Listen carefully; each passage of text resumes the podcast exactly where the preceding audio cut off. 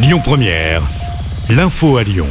Bonsoir à toutes et à tous. Dans l'actualité, un nouvel accident mortel sur les routes du département du Rhône. Un homme de 45 ans a perdu la vie hier à la mi-journée à Saint-Véran, au nord de Lyon.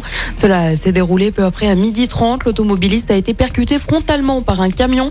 Malgré l'intervention des secours, la victime n'a pas pu être sauvée. Une enquête a été ouverte pour comprendre les circonstances de ce drame. Un homme interpellé après avoir frappé sa compagne deux jours après sa sortie de prison. Il lui a apporté plusieurs coups au visage lundi à Caluire. Âgé de 23 ans, a été placé en garde à vue. Il a reconnu les faits qui lui ont été reprochés. Il devrait être présenté au parquet.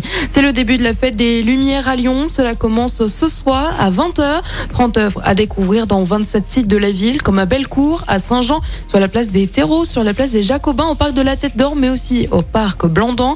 Le réseau TCL est gratuit jusqu'à la fin du service. Les métros circuleront jusqu'à 2h du matin les soirs de fête. Retrouvez le programme complet et les informations pratiques sur notre site internet.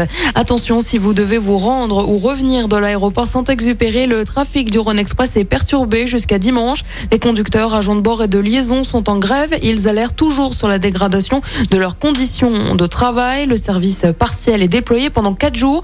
Le Rhône Express circulera uniquement entre les stations Mézieux, Zadi et l'aéroport Saint-Exupéry de 6h21 à 21h21 avec une fréquence de 15 minutes. Dans l'actualité également, Elisabeth Borne déclenche à nouveau l'article 49.3 de la Constitution. Cela pour faire adopter le projet de budget 2023. Céline Dion reconnaît être malade. Elle l'a annoncé hier sur Instagram. Elle souffre de troubles neurologiques rares. La chanteuse est atteinte entre autres de spasmes musculaires. Céline Dion a également annoncé annuler huit dates de sa tournée, dont une en France au Vieille Charrue cet été. Les dates parisiennes du 1er et du 10 septembre restent maintenues pour le moment. Le feuilleton de la vente de l'Olympique lyonnais se poursuit. John Textor avait jusqu'à hier pour finaliser le rachat du club.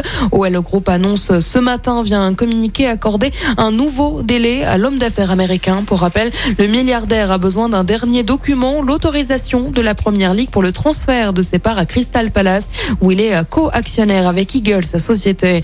Et puis un nouveau match amical aujourd'hui pour l'Olympique lyonnais, match de gala face à Arsenal à Dubaï. Et puis les Lyonnais joueront ensuite contre Liverpool ce dimanche. Écoutez votre radio Lyon Première en direct sur l'application Lyon Première, lyonpremière.fr et bien sûr à Lyon sur 90.2 FM et en DAB+. Lyon Première